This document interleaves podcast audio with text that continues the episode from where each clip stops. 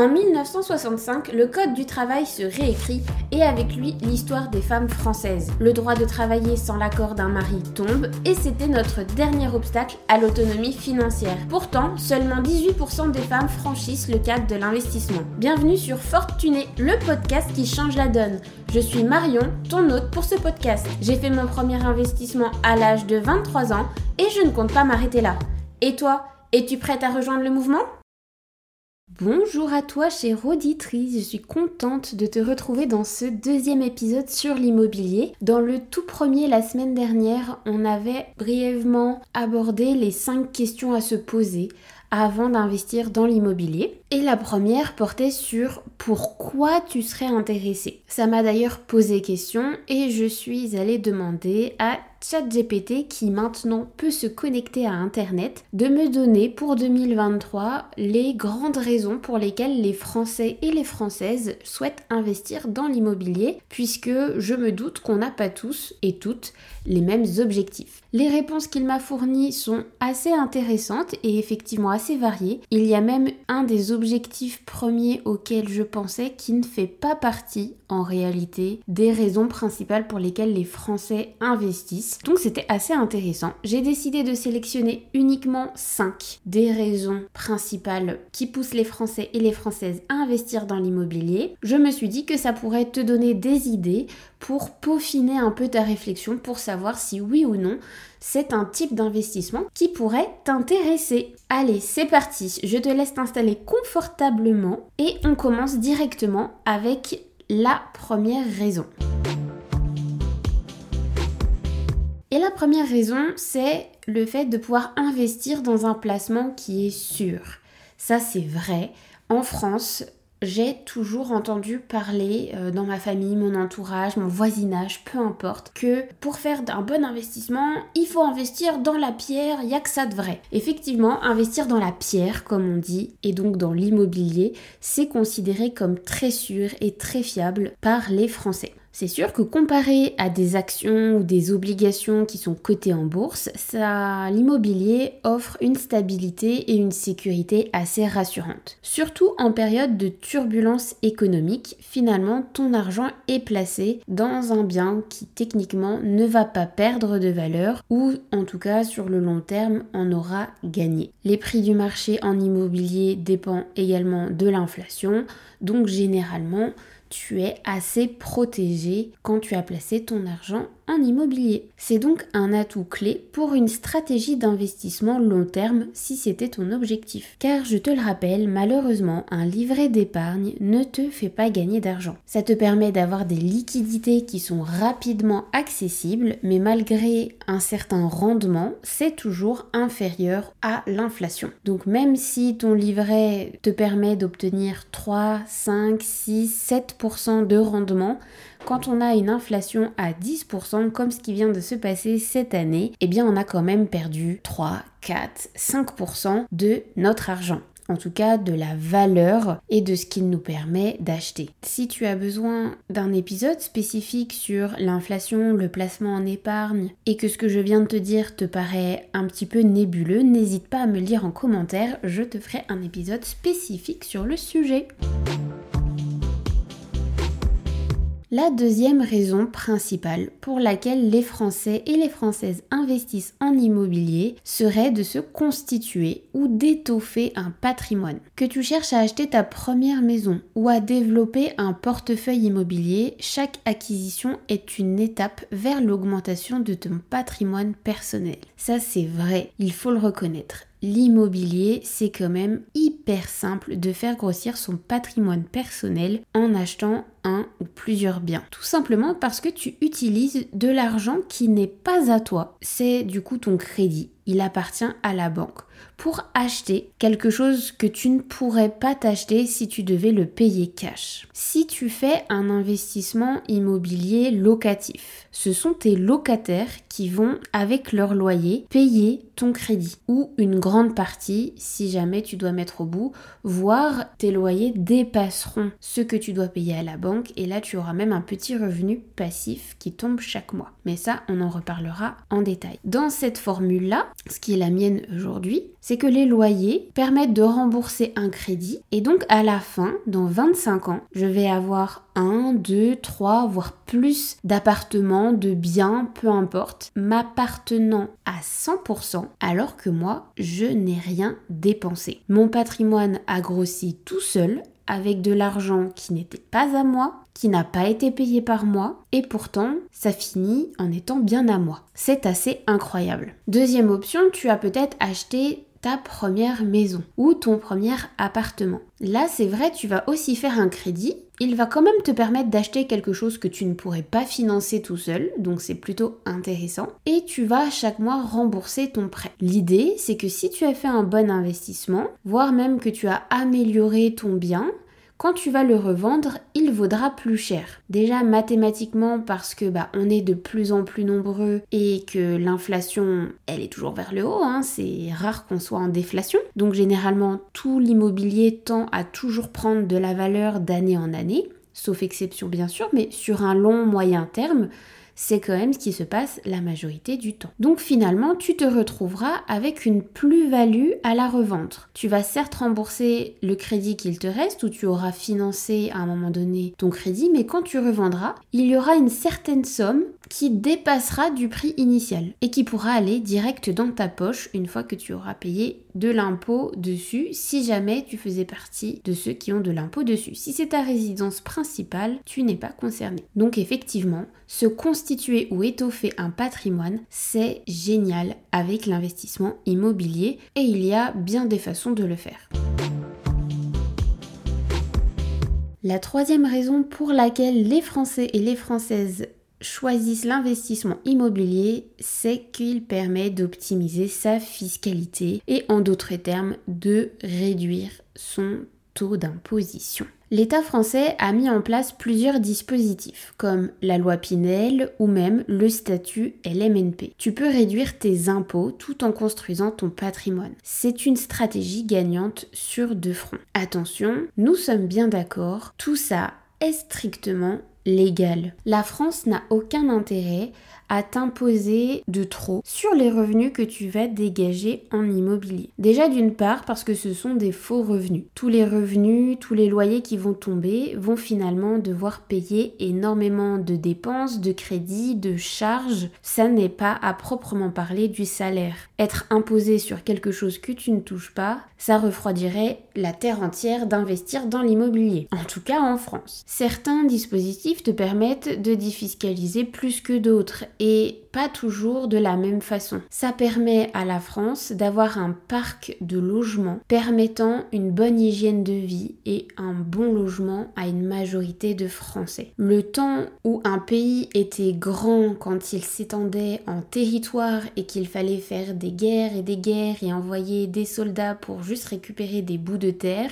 puisque plus on était le plus grand, plus on était fort, ça c'est complètement fini. Ça, ça marchait quand toutes les richesses étaient effectivement ponctionnées au centre par la monarchie à l'époque et que le reste du peuple était relativement très très pauvre. Aujourd'hui, être le plus grand territoire n'a aucun intérêt. Euh, nombreux sont les tout petits pays qui arrivent à créer énormément de richesses. Et au contraire, il y a des très grands pays qui ont justement une difficulté à bien loger, à bien accompagner ses citoyens et qui se retrouvent avec un pays plutôt pauvre. En France, c'est un, choix très stratégique que de permettre à tous les Français et les Françaises qui veulent y passer du temps, y dépenser de l'énergie et même de l'argent, que d'avoir une sorte de remerciement de continuer à améliorer, à entretenir le parc immobilier français pour que nous puissions tous ou dans une majorité avoir des logements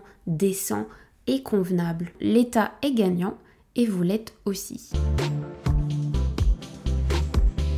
La quatrième raison pour laquelle les Français et les Françaises souhaitent investir en immobilier serait de se faire un complément de revenu à la retraite. L'immobilier peut te fournir un complément de revenu non négligeable une fois que tu es à la retraite. Les revenus locatifs réguliers peuvent te permettre de vivre plus confortablement pendant tes années dorées, en te donnant une source de revenus supplémentaire. En fait, tu as même plusieurs options. Et c'est finalement la catégorie dans laquelle je me retrouve, même si c'était pas tellement la catégorie avec laquelle je partais, mais c'est pas le sujet de l'épisode. Ton prêt, quand tu vas acheter un bien en immobilier, va être de 25 ans. Après, si tu dis que c'est pour de l'investissement, généralement, ils vont te le descendre entre 15 et 20 ans. Si tu arrives à négocier, tu pourrais obtenir un peu plus. Ça, c'est à voir selon tes talents de négociatrice. Pour ma part, je vais prendre mon exemple. Euh, j'ai négocié des biens avec un crédit à 25 ans, sauf pour le local professionnel qui est forcément de 15 ans. En fait, ce qui veut dire qu'à mes 50 ans, puisque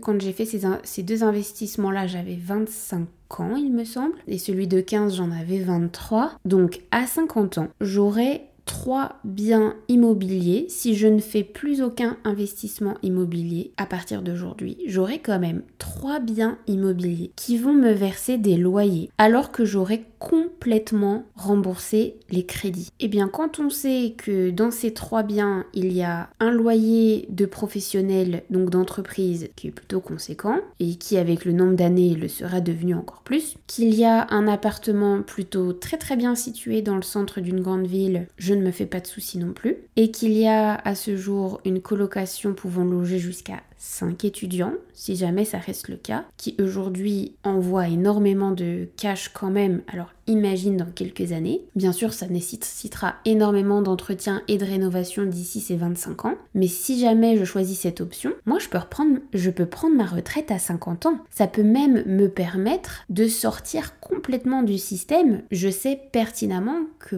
moi, dans ma situation, jamais j'attendrai mes 67 ans pour aller à la retraite. Parce que aujourd'hui, avec trois petits investissements immobiliers, je peux partir 17 ans plus tôt à la retraite que n'importe qui qui travaille toute sa vie sans jamais investir. Et franchement, 17 ans plus tôt, pour le peu de travail que ça m'a demandé, même si je me suis pris des merdes et des imprévus, bah c'est pas cher payé pour le potentiel que ça me fait gagner. Personnellement, je ne compte pas m'arrêter de travailler à 50 ans, mais c'est quand même un sacré luxe. Si jamais mes enfants ont besoin d'études, ont besoin un besoin financier, ont voilà qu'il y a des dépenses qui se rajoutent à mes 50 ans, ce qui est fort probable et on en reparlera dans des podcasts plutôt autour voilà de la maternité, de prévoir les, les grandes étapes de sa vie. Bah, à 50 ans, je vais avoir besoin de liquidité. Et aujourd'hui, à 25 ans, enfin aujourd'hui, à 26, 27 ans, en tout cas à trentaine, je peux déjà te dire car 50 ans, ça ne sera absolument pas problématique de payer quoi que ce soit lié à mes enfants. Qui peut dire ça? On n'est pas beaucoup. Alors c'est pour te dire que si moi, une petite louloute de 23 ans, qui n'a même pas encore la trentaine, sait déjà qu'aujourd'hui elle peut partir à la retraite 17 ans plus tôt que ce que le système t'annonce, très honnêtement, c'est que tu peux le faire. C'est que tout le monde peut le faire. Je ne suis pas meilleure qu'une autre. Il y a aussi la possibilité de tout simplement les revendre. Les revendre avec une plus-value et finalement de me faire des auto-virements tous les mois parce que j'aurai peut-être un âge où j'ai pas envie de me prendre le chou et je me fais un auto-virement de la somme qui me convient et qui me permettra de tenir et qui viendra s'ajouter en complément à la retraite que l'État me versera si jamais c'est un système qui existe encore, ce qui n'est pas sûr.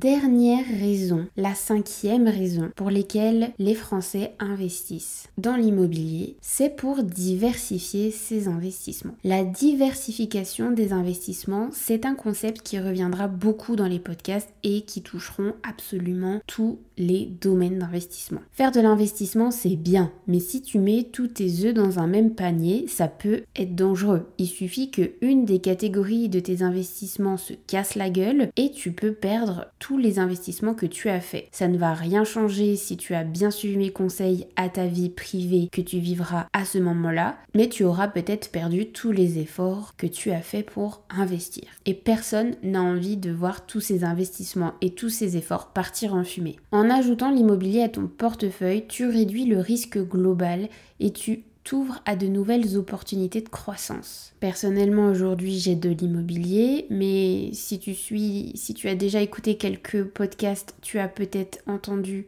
j'ai aussi des crypto-monnaies qui, elles, sont des actifs beaucoup plus risqués. Ça va de soi de contrebalancer avec des actifs beaucoup plus sûrs.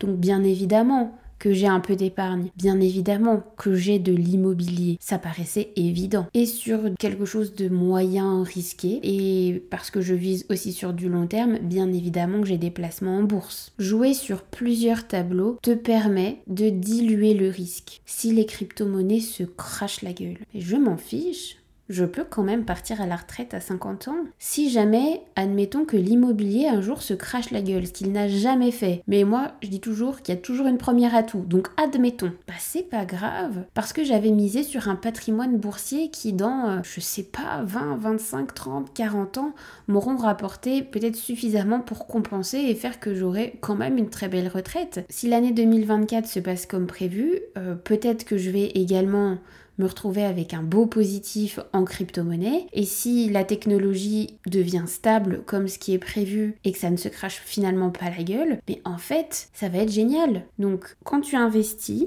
tu pars avec plusieurs options. L'option 1 qu'on aimerait tous, c'est que tous nos investissements réussissent. Que la, la bourse me rapporte, que les cryptos me rapportent, l'immobilier me rapporte, ou même si un jour je me mets à d'autres types d'investissements, ce qui ne serait tardé, si tout cela me rapporte aussi, je finis avec une sorte d'énorme pactole, on va dire, avec que du positif partout, et ça c'est le scénario qu'on souhaiterait tous. Donc tu peux aussi bien réussir partout, comme perdre partout, et te retrouver avec juste une situation euh, normale, classique que tu as déjà aujourd'hui, euh, finalement en parallèle de tes investissements. Finalement, le plus probable se situe au milieu de ces deux extrêmes, c'est-à-dire qu'il y aura des investissements plus réussis que d'autres. Certains t'auront rapporté un plus haut rendement, d'autres t'auront rapporté un petit peu, d'autres seront neutres et d'autres seront en négatif. Mais si tu fais la balance entre tous tes investissements, il y a quand même de fortes chances que tu sois en positif. Mais ça, tu le découvres finalement en fin de course. Et puis, encore une fois, tout dépend de tes objectifs et du timing que tu t'es fixé pour tes objectifs.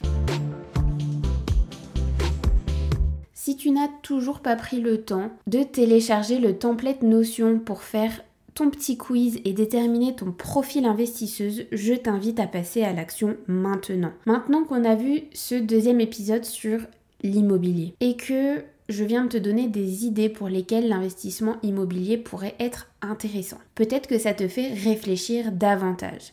Et il serait bon, si tu n'as toujours pas pris le temps de faire ce quiz, de le télécharger gratuitement en description de cet épisode ou encore sur les réseaux sociaux de Fortuné, Instagram et LinkedIn pour poser au clair tes objectifs et voir en quoi l'investissement immobilier pourrait ou non te permettre de les atteindre. Je compte sur toi pour franchir le pas. Ça te prend 10 minutes maximum, un peu plus si tu veux le faire sérieusement et bien réfléchir à tes objectifs financiers. Et je t'attends en commentaire de ce podcast ou via les réseaux sociaux pour me dire quels résultats tu as obtenus et sur quel type d'investissement il va falloir que je te produise encore plus d'épisodes de podcast pour te permettre d'investir et d'aller chercher ta liberté financière.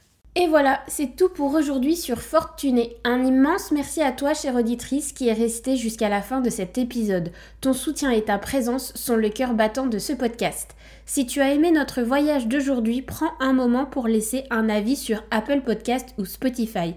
Tes étoiles et tes commentaires aident Fortuné à rayonner et à atteindre d'autres femmes incroyables, comme toi, désireuses d'embrasser leur indépendance financière.